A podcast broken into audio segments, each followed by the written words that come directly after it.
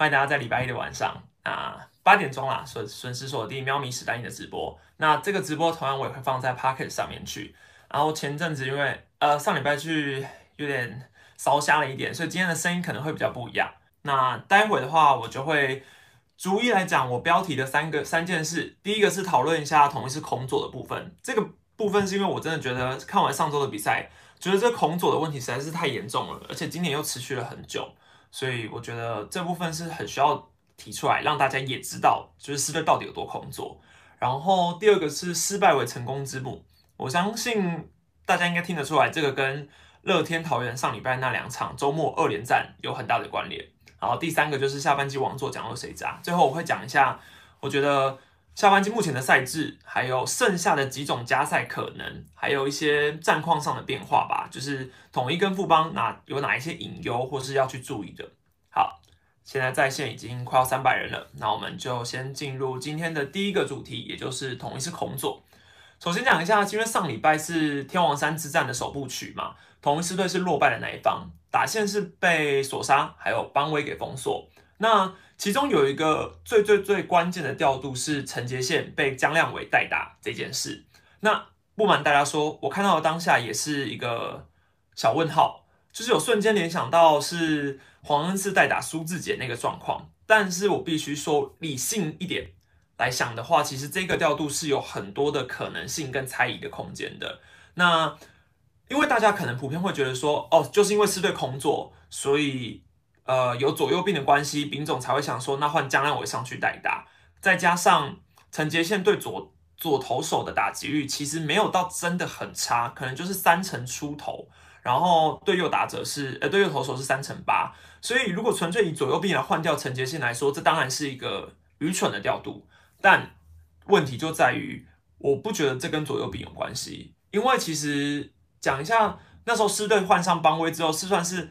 毫无反抗能力啦，三局五安打吞了五次三振嘛。那呃，你以第九局来说，其实有一点机会。那在那个机会的当下，又轮到第一棒的陈杰宪。如果今天四爷是一个完整健康的状况下的话，我觉得丙总一定还会相信他，因为其实我听过丙总有讲过，说他对于陈杰宪的肯定是，他去如何判断这个投手，对方的投手今天的状况如何，他会先去看陈杰宪的打击。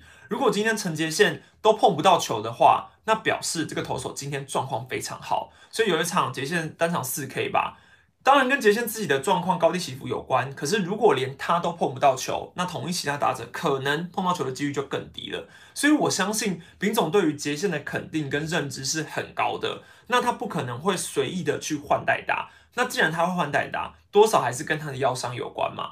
其实从上个礼拜的几场比赛，你就可以知道杰线没有先发，很明显就是因为他的腰伤已经影响到了他的打击，甚至手背。因为呃，大家要先先知道，其实志杰本身也是有带一点伤的。其实我一直以为他的伤可能差不多要好了，但是呃，后来从丙总陆续的访问中都可以看出，杰志杰可能伤势都还有疑虑。那以 DH 这个角色来说，可能就是先优先给志杰。那杰线那一场，你可以说他守了前半段整场，怎么可能就刚好是第九局突然不舒服？但是我们也不知道啊，说明他当下就真的是撑到不能再撑了。那或者是他想要硬撑，可是以总教练或者是打击教练的角度来认为，觉得就算他硬撑，也不一定会收到更好的结果。那我们，而且大家也不要忽略了一个数据。陈杰宪对战邦威赛前是十三支二吞三 K，所以这个对战数据也不是很适合让陈杰宪上去代打嘛，这是一个参考。第二个参考是代打的江亮伟，如果你说呃他今年上一军前就这样贸然上来代打，可能不被信任，但他从国庆日升上一军之后，打局是十十打数三安打，还有一支全垒打。那我们不知道杰宪的伤势是伤到什么程度，可能八十趴。甚至只有六十趴。那如果说今天六十趴的陈杰宪跟近况不错，可能是一百二十趴的江亮伟来说，呃，你们会想要让谁上呢？对不对？那或者是如果今天让陈杰宪在不舒服的状况下硬拼，后续还有一周的比赛，又要承担什么样的后果呢？这都是很有很有可能的。对，好，那。我我自己认为啦，这个赌博式的调度终究是结果论。如果今天江亮伟打出成绩，那很明显的，这就是一个神调度。那今天江亮伟打不出成绩，我我也觉得他就是一个已经尽力的调度，因为我们就是不知道，因为赛后其实狮队是输的那一方嘛。那距离那场比赛结束之后，呃，就是这礼拜的礼拜三，统一才会再打一场，哎，礼拜四。啊，反正就这礼拜统一才会再打一场比赛，所以你中间的访问时间根本就你也没办法访问丙总的说法，你甚至也不知道杰线到底伤到什么程度，所以这就是一个谜啦。但这个赌博性的调度有没有值得讨论？我觉得有，但我自己倒不至于到不认同。对，那深入去讨论一下狮队到底有多恐左？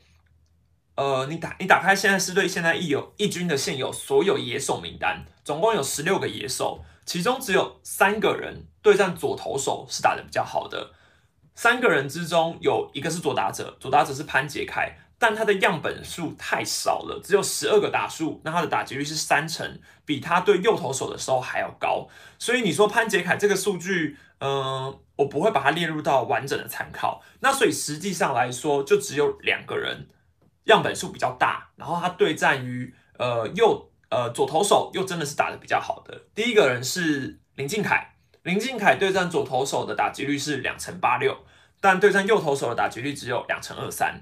那另外一个就是大家刚刚在留言区应该都有蛮多人提到的，是陈荣基。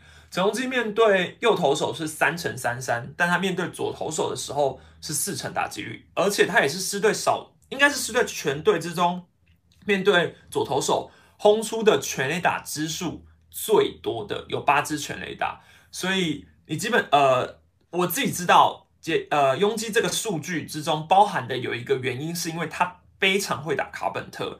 我记得他对卡本特的对战打击率是超过五成六成那种，很像许基宏之于老皮一生只监督卡本特一个人是一样的概念。所以你甚至可以解释说，同一是这一条打线面对到左投手的时候。如果你想要看长打，那你就是看陈永基上来打就对了。所以上个礼拜天王山的时候，我们也确实看到陈永基上来代打了，只不过数据呃，只不过陈永基没有建功。那如果陈永基都无法建功了，你你也不用奢望其他人建功了，因为其他人对战左投手的数据都很惨。讲几个比较极端的，像是林安可跟苏志杰，大家应该都知道，林安可是在三十二支全垒打之中，只有三八是打左投手。他的打击率会从对战右投手的三成四八降到两成三三，所以安可对战左投手是非常惨的。但是还有一个比他更惨的，就是苏志杰。苏志杰二十七发全垒打之中，只有两轰是打左投手，打击率会从三成八四降到一成七六。呃，这基本上就等于苏志杰打右投手的时候，会是比平常更强的他。但他打左投手的时候，可能就会瞬间变成是江亮伟以下的等级，大概是这个概念吧。所以你应该完全没有办法想象到苏志杰为什么对战左投手会只有一层气流，这也是他今年最最最最大的课题。好，那另外比较特殊的是，我有查到像是潘武雄，潘武雄这个很特别，他今年一百二十八个打席数中，只有五个打席是打左投手。也就是说，丙总今年对于他，呃，对于他的使用方式，基本上就是右投限定，所以他不会不会，你今天如果看到左投手上来，绝对不会看到代打的是潘武雄，这几率应该在季后赛也不会看到，未来应该也不会。但是我去查了一下以前的武生，其实没有很怕左投，他在打，呃，他二零一二年拿打击王的那一年，他其实打左投手的打击率逼近五成，但是那是他巅峰时期。那近两年，也就是从大概一八一九年，他对战右投手的打击率都是比左投手高上很多的，所以可能教练团也有慢慢发现这个问题吧。那所以现在的武神，呃，基本上就是右投限定。好，那另外一个更特别的就是郭富林了。其实连我一个刻板印象来说，之前郭富林归队，我一直觉得他一定会是我们打左投最大最大的武器，因为。呃，富林就是正中少数那种有长打开轰的右打者嘛。结果殊不知，其实他的数据摊开来，今年富林打了十六次全垒打之中，只有三轰是打左投手，他的打击率是从三成四八降到两成一二，跟林安可几乎一样。所以这两个人都是打右投手，打得非常好。但是他们到左投手的时候，打击率甚至比林安可的打击率还要低，所以关键时刻你看到郭富林上来，呃，可能也不用太有期望，因为左投手他其实也没那么好。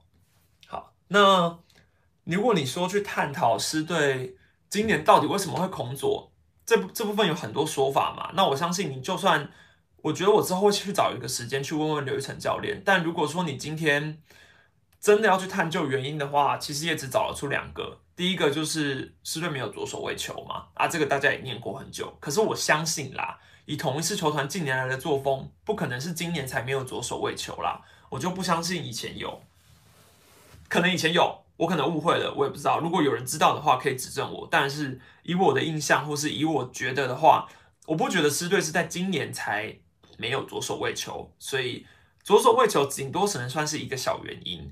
但说真的，这不不应该要是职业球团的一个加分障碍，呃，不对，加分项目。就是我觉得我上次看到一篇报道是说，哦，狮队终于有了左手位球。秘就是他们要争夺总冠军赛的秘密武器，但说真的，一个职业球团把这个拿来当成秘密武器是非常好笑的事，因为这本来就是职业球团必须具备的。我之前有分享过，我是看到郭恒孝去当位球投手，那先不说你还要去说服现役的球员转位球好了，本来。球团应该就可以在季前先找好这件事吧，当然很难找，但是职业球团来说，确实这是一个本来就应该具有的项目。那另外一个当然就是之前讲过的，就是联盟左手的羊头很多嘛，像是卡本特、德保拉、米兰达、邦威，而且都很不好打，成绩也都是很顶尖的。所以你说为什么只有狮队有这个问题哦？我也很难解释诶，我只能说，应该说其他队投手、其他队的打者。不会有这个问题，是因为他们对上狮队的左投手的人不多，可能江承彦，然后狮队今年的羊头之前是有达尼尔，但后来也就没有其他羊头是左投了，所以他们打者可能没那么空左，也是因为这个原因吧。阿狮队就是要碰上其他三个都很难打的羊头，对他可能也是一些小原因哦。对啊，狮队之前还有费尔本，对，后来就没了。好，那。我觉得啦，这一定会是同一次进总冠军赛的最大危机，而且短时间来看是不可能改善的，所以这也是我很难看好狮队就算进了总冠军赛要击败中信兄弟的原因，因为几率实在是不高。你孔左这个问题完全不见改善，那你在例行赛前一些阵子的时候，其实狮队教练团也都会刻意排出很多右打者或是让左打者轮休这些状况，就是为了要改善那。都没有办法改善的话，台湾大赛更难了，对不对？好，下一个议题，我们来讨论一下是失败为成功之母这个概念。好了，中信兄弟在上个礼拜二连战是七十八号是对上乐天桃园，站在乐天桃园的立场，这两场都是不能赢的比赛。好，那第一天桃园是在七前七局领先的情况下，第八局遭到中信兄弟暴打十一分，最后输球。第二天是直接推上了连二军都没有先发过的庄心燕，好再度吞败，所以桃园保有了季后赛的晋级希望。俗话说得好，失败为成功之母嘛，所以桃园确实很需要这两场的失败来为他们非常有可能，不对，不是非常有可能，还有一丝可能的晋级希望来继续努力。那他们为什么不放弃？因为背负四连霸的光环。球队又是第一年转手，你要怎么去吞下这口气？说放弃就放弃呢？所以，除非是真的没希望了，不然以桃园现况来说，就真的只能这样打。好，那我自己认为啦，桃园这两场比赛，龙猫总教练能做的，就可能就像他说的一样，不管是对内或者是对外，他只有一个说法，就是请选手全力去拼。只不过这个全力去拼，是建立在他知道要让谁去全力去。他知道要让谁全力去拼的情况下，譬如说这个选手有几分能耐，他都应该要大概掌握得到。像是第一场，我们看到先发投手张喜凯，可以说是意外封锁了前五局，后来又派上了一个刘玉言，也是意外封锁，所以两个加起来是七局嘛。那直到第八局的时候，你其实看到中继投手今年最爱上的苏俊章没有，黄子鹏也没有，都没有。那你去上了一个今年首度升上一军的赖志源，如果今天你是球队在一比零领先的情况下，不管哪一队的教练、投手教练，甚至自家球员都不会认为苏俊章或黄子鹏不上吧，对不对？你很明显的你也知道，就是总教练需要的是什么。对，那他这个时候如果派上主力球员，主力球员一定会全力去拼，所以不如我们就派上新秀球员。很明显，我觉得赖志源绝对是尽力去投，但是他今年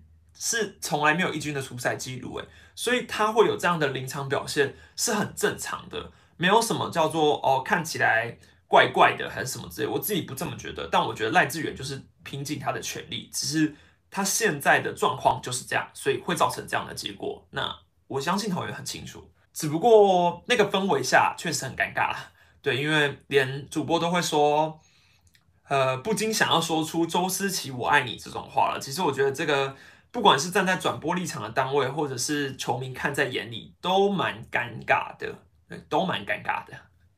好，那第二场的话，你派一个新秀投手庄心燕，哦，就更清楚了。你看庄心燕。今年二军的总吃局数也就十二局哦，就十二局，全部都是后援出赛，所以你今天连把庄心燕、庄心燕拉拉上一军去当牛棚都不可能了，你更何况是要让庄心燕去投先发？那我比较疑惑的是啊，如果说你今天要练兵，你还不如让个林化庆或是万昭清这种本来就有先发经验的去拉，但你今天直接。摆了一个庄心燕上去先发，你很明显，你就是想要杜绝掉任何赢球的可能吧？我觉得对庄心燕自己本身来说，并不会是一个好的体验。就算他想要全力去拼，他现在的实力要怎么拼？他的他本身就没有先发经验了，然后你突然吃局数，你让他拉，然后你反而害到的还是后面的投手。你看害到叶嘉琪，叶嘉琪连两天出赛也就算了，他那一天也吃了很多的局数。赖志远也是连两天出赛。那你，你倒不如就循规蹈矩，反正也就拉开了。那你就让羊头可能曼恩上来吃吃局数之类的。但是你这样子，叶嘉琪也是一个刚，他没有开刀，他只是做手肘清创手术。清创手术完之后一个大伤，然后你现在又继续操他，这我觉得这都是以后要付出的代价。对，那你既然现在都是已经练兵的状况下，你干脆就拉很多，反正你也摆明了就是这样嘛。啊，那我觉得啦，现在。现实面来说，我们讲完了，我们抱怨完这些。但是说实在的，现实面就是乐天桃园的处境也不能怎么样，这就是他们需要做的事。因为如果照他说的，我们今天觉得抓放这个制度很很烦，就是这个抓放就是不合理啊，我们要严严厉谴责这个制度。好，那我们今天改成单一赛季，以全年度战绩来看，桃园干嘛要在那边忙来忙去、苦来苦去啊？他们现在就是跟兄弟打总冠军赛的队伍啊，要头痛的是统一跟富邦吧，所以今天好啊，我们就改单一赛季，那其实也没这个问题，桃园也不用打得这么辛苦，所以呃，某种程度层面来可以，也可以说，呃，桃园也算是应该是最想要改单一赛季的人吧，不然他们今年一定是有季后赛可以打，那这就是赛制的问题嘛，啊，现实面就是单一赛制没人看啊，啊，就只有四支球队。毫无悬念的观赛体验，你们会想看吗？我都不想看了，球迷更不会想看吧，对不对？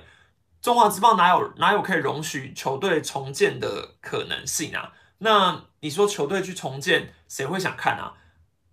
战绩跟票房多少都还是会成正比啊，对不对？那接下来下一个问题来讨论的是富邦跟统一还有兄弟竞争白热白热化，也就是下半季的王座之争。首先讲一下赛程好了。以下半季战绩来说，富邦悍将现在是三十胜二十六败一和，占据领先。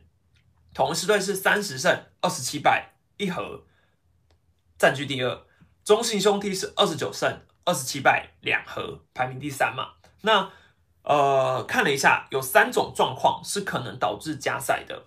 第一种，富邦赢了前面的两场比赛，然后输掉对统一的那一场。之后统一再赢兄弟，所以富邦跟统一的战绩会一模一样，所以就要加赛，这是第一种。第二种是富邦赢一输一，但是输给统一，然后统一还要再输给兄弟，所以两队的战绩是一样的，还是要加赛。最后一种就是富邦前面吞了一个二连败，但是赢了对统一的那一场，那统一也赢了对兄弟的那一场，所以再加赛。这三种状况都会导致加赛。那桃园晋级季后赛跟兄弟拿下总冠军，唯一一个方法就只有，呃，兄弟明天要赢富邦，然后桃园也要赢富邦，统一要输给富邦，兄弟还要再赢统一，啊，落寞的就是富邦了，因为富邦被淘汰，也就是桃园跟统一要先去打季后挑战赛，这个可能性到底有多低呢？我相信大家应该都感受得到。不过如果真的成真了，那今年的赛制肯定又会再掀起一波轩然大波。那到时候又要打季后挑战赛，大家又有更多比赛可以看了。我不知道球迷会怎么想啊，但以媒体来说，应该会更累。就是 好，最恐怖的一种就是三队战绩一模一样。要加赛再加赛，可是这个几率真的太低了，好像是要有三场和局的可能吧？这个几率已经低到我真的是有点有点盘到很难了，而且因为和局的可能性本来就很低了，所以我就觉得先撇开这个状况就对了啦。好，先不要参考。那说说看，富邦跟统一以现在他们要争冠的节奏来说，他们的队伍有哪些隐忧？好了，富邦的话，我们先看这两队。最关键的就是今这个礼拜的天王山之战二部曲嘛。富邦现在先发投手，明天已经公布了，就是罗莉。那接下来那一天就是齐优利、邦威跟陈世鹏择一个，然后再来对上统一的，可能会排索杀。好，我自己觉得啦，邦威超级适合拿来投统一，因为统一怕左投嘛。那他上礼拜中继其实就状况很好，陈世鹏也也适合拿来投投统一。那会不会就是对上桃园的那一场比赛，让齐优利先发呢？可是以齐优利的状况来说，洪总会信任他吗？所以也就是第二站会比较有悬念啦。明天推罗莉的原因，当然就是要让齐优利拉上来牛棚嘛。所以罗莉明天投完之后下，那这一场对于富邦来说，当然要赢是最好的，可是也不用到全力以赴的抢胜，他还是要把所有的战力。放在对于统一的那一场比赛，所以这是最重要的。那我自己觉得齐优利拉去牛棚的几率也蛮高的。那至少他们还有一个陈世鹏可以用，然后邦威也可以用。说真的啦，对统一陈世鹏、邦威、赖鸿成，然后你前面让索沙去投，哇，这统一真的很难打。在听完我前面的孔左之后，你就觉得富邦要怎么输？那统一其实也没有太多选择了啦，就是蒙维尔、泰迪就这样。蒙威尔一定是拿来投富邦那一场啦，因为目前来说，以近况来说，蒙威尔的状况应该是最好的，而且他也是资历最显赫的。那以看过大场面的经历来说，可能会更信赖蒙威尔一点，而且他球质真的比较重。那布雷克的话，我们就先不要考虑了，对，就是伺机而动，看一下他在牛棚的状况如何。好。那我自己觉得啦，统一的隐忧就是刚刚前面讲了孔佐这个隐忧，最大的隐忧就是孔佐。第二个隐忧就是他们的游击手。大家有看过我之前做过林祖杰的影片的话，就会大概知道林祖杰是我觉得统一是今年幕后的一个很重要的人物。其实连林月平总教练自己也都会知道。那统一本来就是在上半季的时候，因为陈杰宪守游击一开始。呃，就有点失误很多嘛，然后再加上养将的问题，所以他们上半季其实一开始就输了很多了啦。那后来把陈杰宪移去外野之后，其实整个阵型重整，让林祖杰跟林敬凯搭二友的时候，其实整个状况是很稳定、很稳定的。好，那对于统一来说，把游击防区搞定是很重要的。但是林祖杰其实去年球季的时候，季末就有一种类似，有点像现在这样，就是有点拉伤的情形。所以他的身体其实大概到季末的时候都会出现体力下滑，甚至受伤。他去年其实就经历过了，那今年又再次出现了，这真的是比较痛头痛的啦。那你说林祖杰伤了之后，其他人一定都会想说，统一到底还有谁可以守游击？那很明显，就真的只有陈崇廷啊。想来想去，就还是只有陈崇廷，因为。陈松廷今年才加练游击，但他守游击真的就是那种中规中矩。如果大家有经历过同一师让庄景鹤守总冠军赛的游击，还有让还有让谁呀？让黄杨家伟守总冠守季后挑战赛的游击，还有让潘杰凯守总冠军赛的二垒，这种状况的话，其实都有一点类似，就是他们本身就不是那个位置的球员，所以你硬去把他们放在那个位置。那看起来就是很勉强，对。当然，庄景鹤那个时候就已经在三连霸时期算是顶上了那个位置，但真的就只能说是用堪用的啦。那之所以没有被变成原因，就是因为，呃，从那时候打击够强嘛。那现在跟三连霸打线你来比的话，还是有有差啦，对，有差距。当然我知道潘杰凯那时候还是潘燕婷，他在那个时候的季后挑战赛打得很好。其实是季后挑战赛，我记得总冠军赛好像有下修一点。我记得是季后挑战赛让我印象很深刻。那时候他赛后也有上 MVP 颁奖台。对，那游击手的话，我们拔掉林祖杰。如果大家都会嫌林祖杰的打击不好，但说真的。尤其这个防区有他那样的手背，其实就够了啦。他今年也是金手套热门人选啊。啊，有一个问题就在于大家会讲许哲彦呢，考虑一下许哲彦吧。可是我们是有看过许哲彦守过一球而已啦，有我有看过他那个接传，其实蛮流畅的。但呃，许哲彦守游击，就算大家都相信，以一个新秀选手来说，你要直接就这样子放他在一军先发游击。太危险，风险太高了，而且真的放了也会有很多人说话的啦。大家就会说：“哎呀，为什么要在这种时候练新人啊？”呃，许哲彦根本就没有任何时机，二军甚至也没没有真的出赛几场，然后你就说你要让他上去，真的不太，这太不合乎常理了啦。对，当然你你顶上去了，拿拿到了补上了，就是他的没错。但既然陈冲庭的手背也不是到。真的不行的程度，你怎么会不去信赖他呢？对不对？所以其实没有别的可能，只是当然手背稳定度来说，重庭跟主杰还是有差距的，还是有差距。那统一是近几年来本来就因为游击手这个问题困扰了很久，那今天这个问题又浮上台面了，孔左加游击手，这状况真是太糟了。好，那但但有人一直说我在舒服邦邦嘛，那我讲一下，我自己觉得富邦的隐忧其实也不少。但是慢慢慢慢的又补上了，譬如他的牛棚，其实牛棚上礼拜的表现非常好，像是陈宏文也回稳了，然后还有王卫勇，我记得有单呃五五连 K 的表现嘛，所以其实富邦的牛棚回稳，这对于他们来说是非常重要的一件事。再来就是他们的羊头本身就可以补掉牛棚很多的缺失了。好，那他们最大的隐忧，我只我觉得就是打击。下半季的时候，其实陈凯伦有顶上一阵子，然后李宗贤的火。近况本来也蛮火热的，可是最近这两个人数据都有点下修，高国辉也稍微有一点，其实都已经有点进入撞墙期了啦。那上个礼拜会赢，真的是靠林哲轩打天下嘛？同一支双响炮，呃，林哲轩双响炮嘛，先是从三比七把富邦从三比七变成七比七，最后才有那个和局，这很重要。再来就是对统一那一场比赛，除了那个美记手背。为什么它是关键？其实我们都都会讲，棒球场上气势才是最重要，气势的转捩点。潘杰凯一上来对索沙打了一支全垒打，索沙没有优质先发，这是第一点。再来，索沙当时候的脸感觉上已经没有他该有的那种霸气跟自信感。那潘杰凯这种类型的打者，不是到最顶尖的那一种，但是他可以从索沙。手中打出全垒打，这对于全队来说当然是一个非常非常重要的气势加分作用。那这分如果轰出去了，不只是分数上的领先，你整个气势都就是掌握在手里了。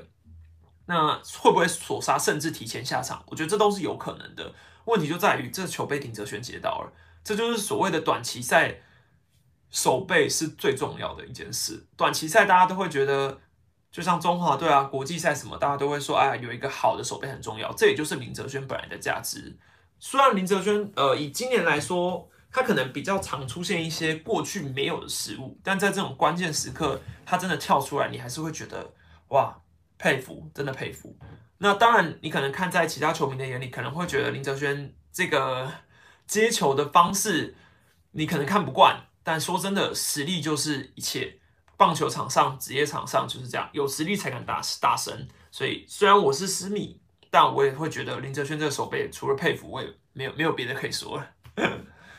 好，那林哲轩这个狂，应该说开狂狂热键还是什么，反正就是这个猛这个猛下去，到底会不会猛到最后，我们就要继续观察了嘛。你总不可能每一个球员都一直高潮嘛，对不对？那这个礼拜的话题大概先聊到这边。接下来我们会进入直播观众提问时间。那首先我要先念一下 Podcast 上的留言。如果你还没有到喵米史丹利的 Podcast 帮我留言评分五颗星的话，记得可以赶快去。每一个礼拜我都会抽出问题，应该说目前我都是把所有的问题都拿出来念了，因为留言也不多。好，第一个留言是人生很难呐，川崎宗哲，你好，史丹利。看到访问川崎说，第一志愿是回台打球，但身为一个洋炮，可能火力不是这么足够。史丹利支持中职开放亚洲球员名额吗？增加亚洲名额是否能增进中职的竞争力与票房呢？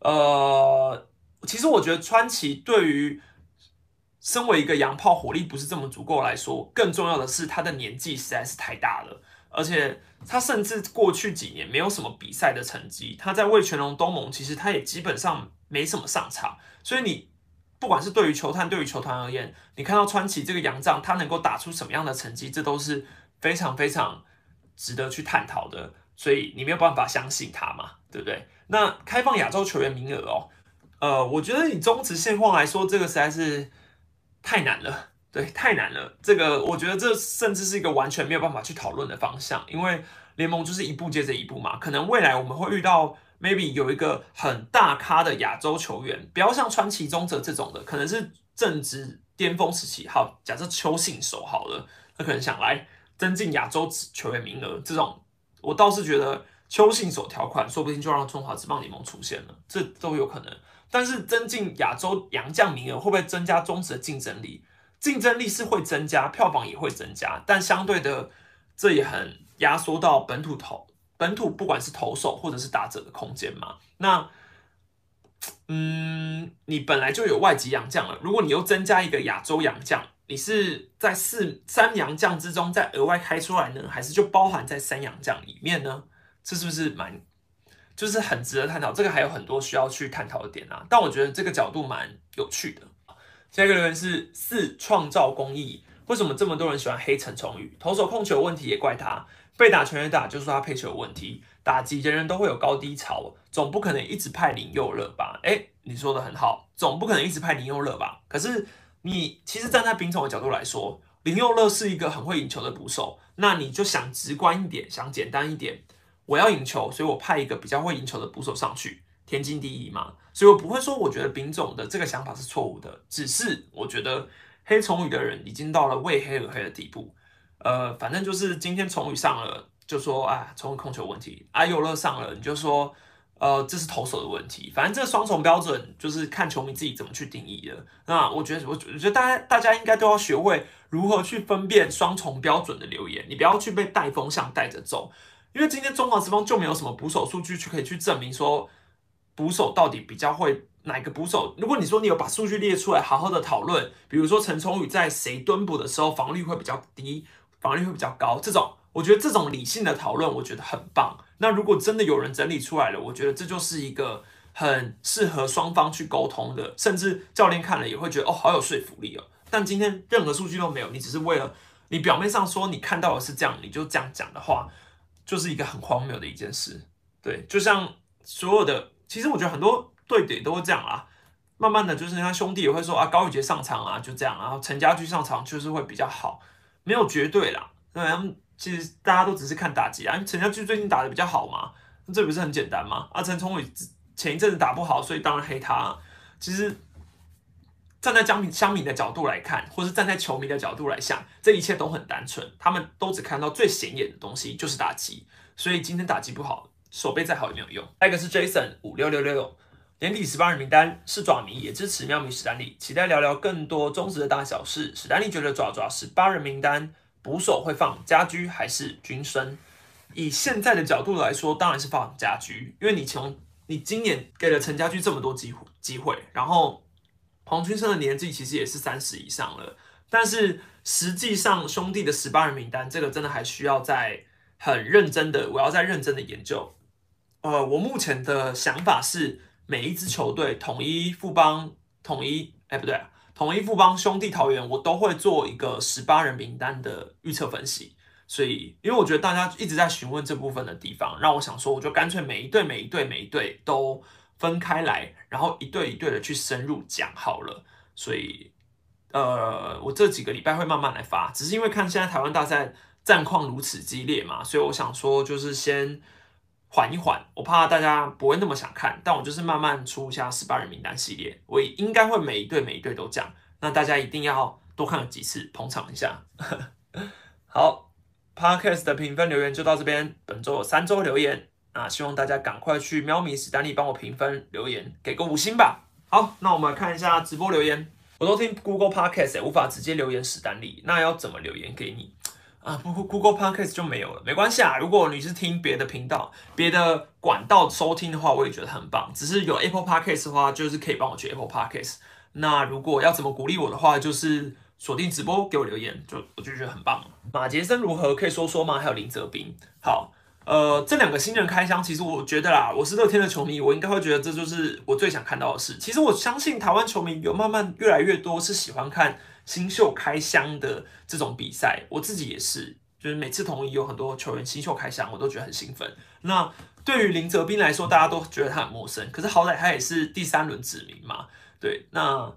只是之前乐天桃园一直为了拼战绩去用了大量的主力，好像只有杨瑞成是选秀上来的球员，其他基本上都是老面孔。那最近刚好也就是让大家一起上来，就是放松一下。马杰森的话，我自己是觉得我刚好啦，最近在剪周思琪那支影片，因为我想要剪周思琪的迷失拒绝迷失的系列。那剪的部分我就看到他跟马杰森的互动，其实我觉得，呃。以这种良性互动来说，周思齐跟马杰森的故事真的是看得很感人。对我自己去查了一些资料，我查我查了周思齐的故事，看到他是一三年一三年拿到呃还是一二年拿到自由球员之后，去创立了球雅基金。那马杰森就是他球雅基金的第一届学生名单，那奖学金名奖学金名单。那我觉得这个故事后来马杰森自己还说，他要把就是。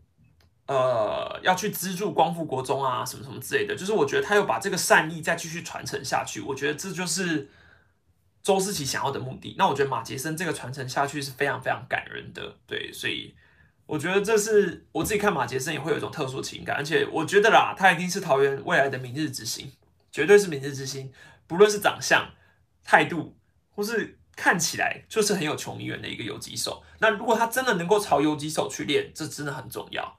搞不好是国家队未来有几手，嗯，谁知道，对不对？只是前提是他要先把手手背稳定度拿出来，对手背稳定度一定要拿出来。好，那至于刚刚讲到林泽斌的话，大家当然也不要去想太多林泽斌，就觉得说哇，他现在打得很好啊，未来啊有什么期望啊什么什么之类的。现在是一个没有什么太大压力的状况下，对于一个新秀打者来说，这是最能够尽情发挥的状况。他不需要去面临什么大赛的压力，也不用去有什么紧张感，放胆去打就对了。所以林泽斌做的就是放胆去打，那他做的很好。但新人都是有红利的，所以不要觉得哦，林泽斌现在就已经可以去想到说他未来二可以顶上乐天的二垒啊什么什么之类的。你看到乐天二垒如果有林立的话，你会想要去考虑林泽斌吗？林立他要怎么去超越林立，这也是一个问题。那如果林立卡在那边，他又要去转换守卫的话，他又要转到哪里才会有位置？这都是后续有很多很多其他的点是需要去考量的。当然，我觉得林泽军呃林泽斌现在的表现会被教练团去记住，可能明年又是会优先考虑他。但是很多时候那也都是要看秋训春训的状况，所以。这也很难说啦，只不过就是他现在先让球迷记住他，对他来说绝对是好事的。呃，二垒跟游击金手套，你看好谁？明天的先发是呃，明天先明天先发在那个中华职棒的官网上应该有公布。然后二垒跟游击金手套，游击金手套我看好姜坤宇。新人来说，我觉得姜坤宇拿一座奖不很正常。对，而且我觉得林祖杰基本上金手套出局了，因为李宗贤跟姜坤宇都还。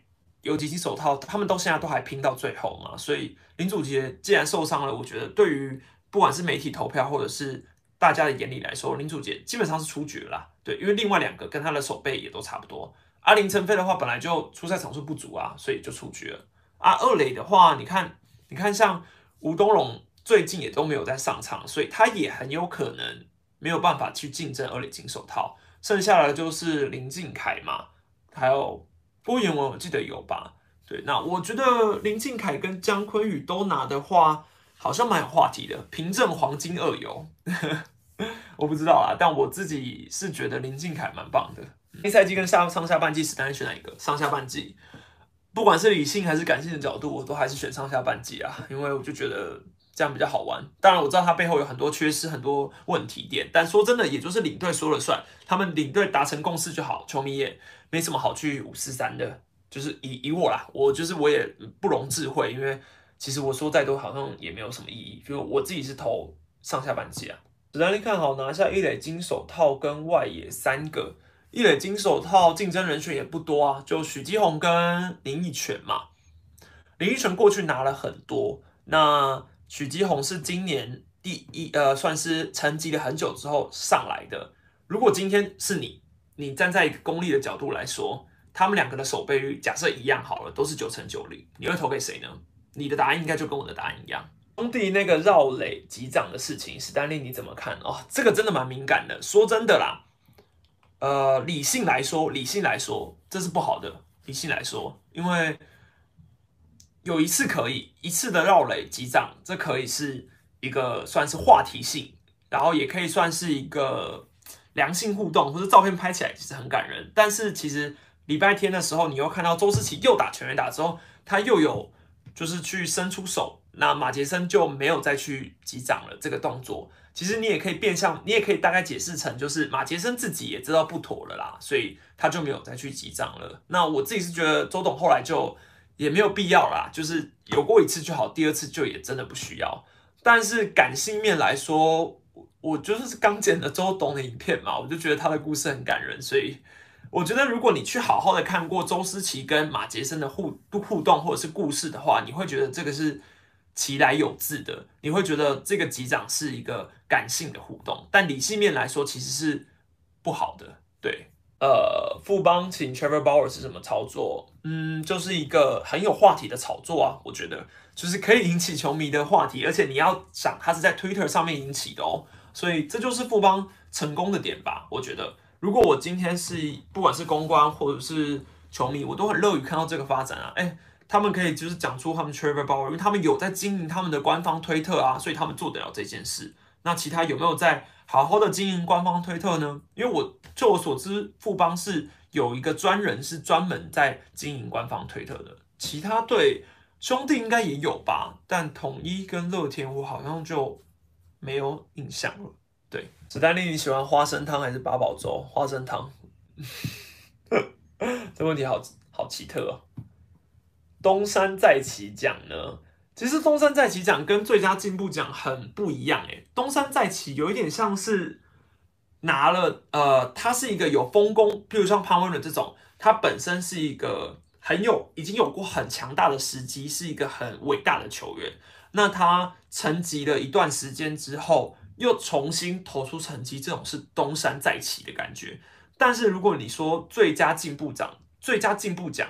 可能就是比较符合，像是说，呃，前一年可能都还在二军，他可能本身是一个一军边缘人，呃，一点五军的这种选手，但是隔年可能突然就大爆发，像是什么之前张耿豪嘛、郭胜安这种，他是属于那种投手啊，可能突然在单一年度打得很好这种。但东山再起就真的很像是经历一个很高，然后下起伏这样，然后再起来。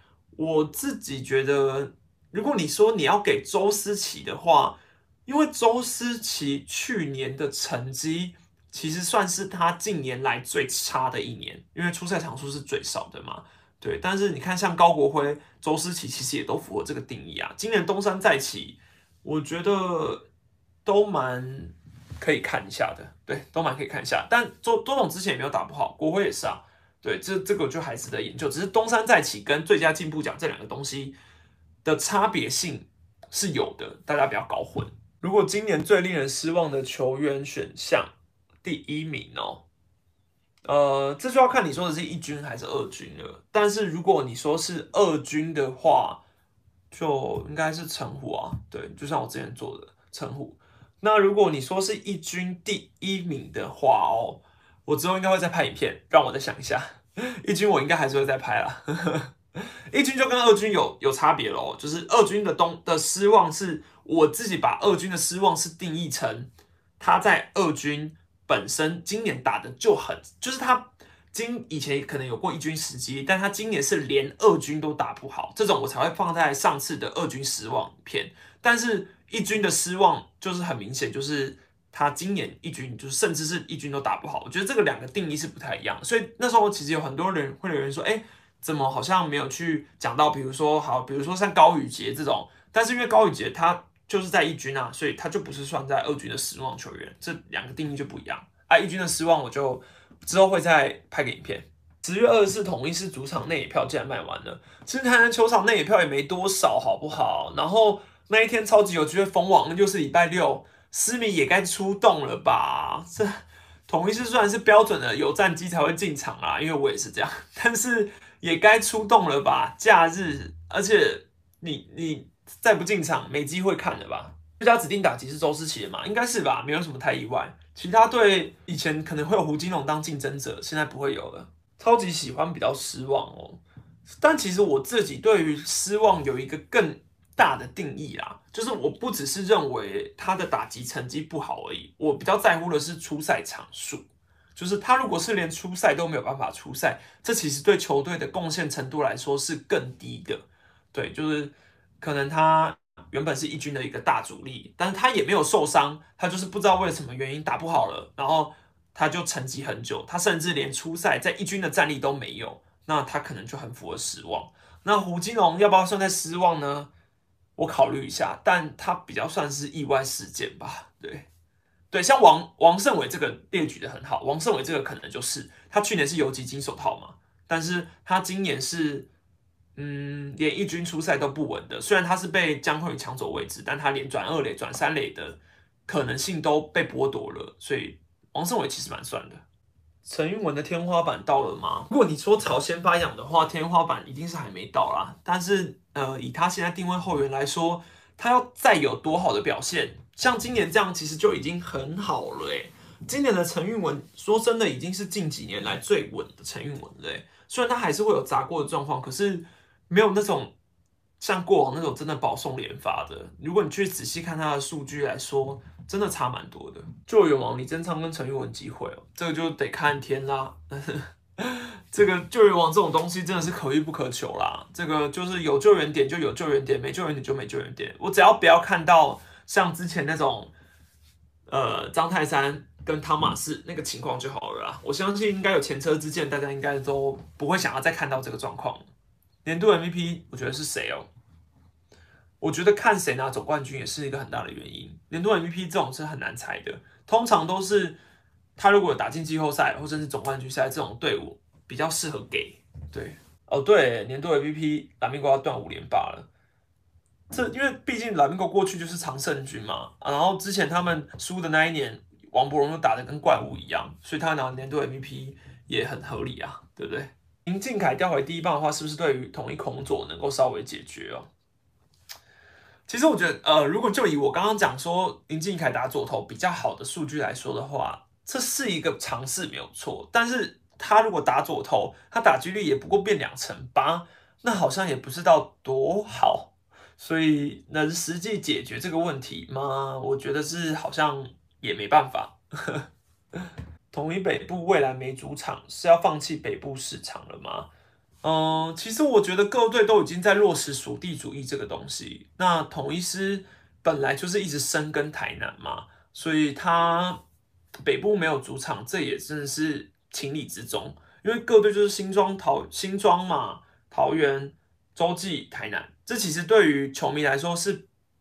不乐于呃，我不知道对球迷球迷来说乐不乐于看到了，因为如果今天我是北部的同一市民，我一定觉得很烦，因为我没有办法看到同一市的主场加油，不然我就得跑去台南，这是没办法。可是落实属地主义来说是很重要的，但我更希望狮队如果真的要落实台南球场的话，好好的把这个主场重新的翻修改装一下。至少要拿出像富邦当年经手新庄的诚意吧？你看富邦把新庄经营的多好，台南快要有新球场了。对啦，但是那个新球场，我不知道哎，要他他要真的能够变成统一师的主场，还有很长的路要走吧？对不对？这实在是很难说。而且台南人对台南人本身对于棒球的喜爱程度，恐怕就不是天天要看的程度。而且新球场以我以我来说，是离我家比较近一点啦，但是。真的是偏僻的哦，不是那种搭公车，呃，特别台南美捷运，不是那种搭公车轻易可以到的。而现在的台南球场算是比较在市区啦，对，算是比较在市区啊。当然觉得高国庆哦，不是高国庆，高国辉打击回来的话，有机会三连胜，当然有啊。如高国辉就是富邦最稳的炮手嘛，打击回来当然有机会三连胜。但我也可以说啊，统一如果林安可出自己的打击回来，会不会三？会不会二连胜？嗯，也有也有可能啊，对，都是一样的啊。主炮这种东西哈，在这种越关键的时刻，越越可以展现出它的价值。李正昌今年防御率这样算失望吗？哦，他绝对不会被我放在失望这个定义，绝对不会。他的 WHIP 比陈韵文还要好。那如果你是一个只看防御率的球迷，你可能会觉得哇不太好。但是如果你是一个有在看李正昌投球的人，你应该不会说出他今天的今年的表现会失望。林子豪何恒佑为何不开箱？简单来说，现在要天王山封王战，你把新秀拿出来开箱，也风险也太高了吧？那谁要下去？你要换谁下去？那林子豪他们两个，哎，林子豪跟何恒佑都是高中生哦。我们不是活在以前的年代，不是那种呃代训选秀完之后，可能他已经是二十几岁那种一直接直接上来就要当一军级战力。他们都是高中生，所以你直接把他们拉上来一军开箱。如果你说明年直接这样子打，然后打出来了，我倒是觉得你就是很猛。但是这种最关键的时刻，这种很紧张的时候，让高中生上来承受比赛的压力也太大了。那万一他今天打不好，搞不好就对他就是种下阴霾了，你也不知道，对不对？好，最后一个问题，怎么看高雄没有职棒球队？其实我没有仔细的去研究这件事，但我只能说以我的角度来说。狮队之前经营高雄澄清湖棒球场，我自己去看过蛮多场澄清湖比赛的现况，真的球迷很少。当然，你说统一本来就没有把它当最唯一的主场来经营，这也是事实。但球迷少到的程度是那种，你因为澄清湖球场又很大，容纳人数又很多，那你一眼望过去，你就可以非常清楚的看到，几乎都是空位。我我印象很深，是我之前。还是学生的时候，然后我跟我们就是大学同学就一起去看棒球，然后我们就大概十几个人，因为我们揪到十几个人去看，然后那时候师队的啦啦队长达平，他就人很好，因为我们就是算蛮热情的吧，然后可能就是已经 热情到很多朋友都是第一次去看球，都已经变成是全场最热情的，因为人真的太少了，然后就变成我们加油完之后，呃，达平就还就是还送我们水，那时候就已经是达平了。我我没有那么那个没有没有那么后没有那么前期啊后期去看大概前几年而已吧大学的时候，然后就还送水给我们喝，然后就有说哎那如果以后你们就有有想要揪团去看球的话，可以跟他说一声啊什么什么之类的，我就觉得打拼很温暖，但是我也觉得就是反映出就是球迷真的很少很少很少对啊那至于说澄清湖球场这个问题到底要怎么改善呢？这我就不知道了，这不是我这个市井小民能够帮上忙的。好，今天的影片就这样了。那如果你还没有到 Podcast 评分帮我留言的话，记得要去评分，给我五星好评留言。然后每一周我都会抽出直播的观众来提问。那希望大家明年我们不是明年，下个礼拜我们在看到直播的时候，搞不好就已经知道下半季冠军的结果了。我们就再来讨论一下谁封网了吧，等着看。那我们下支下个礼拜一再见喽，拜拜。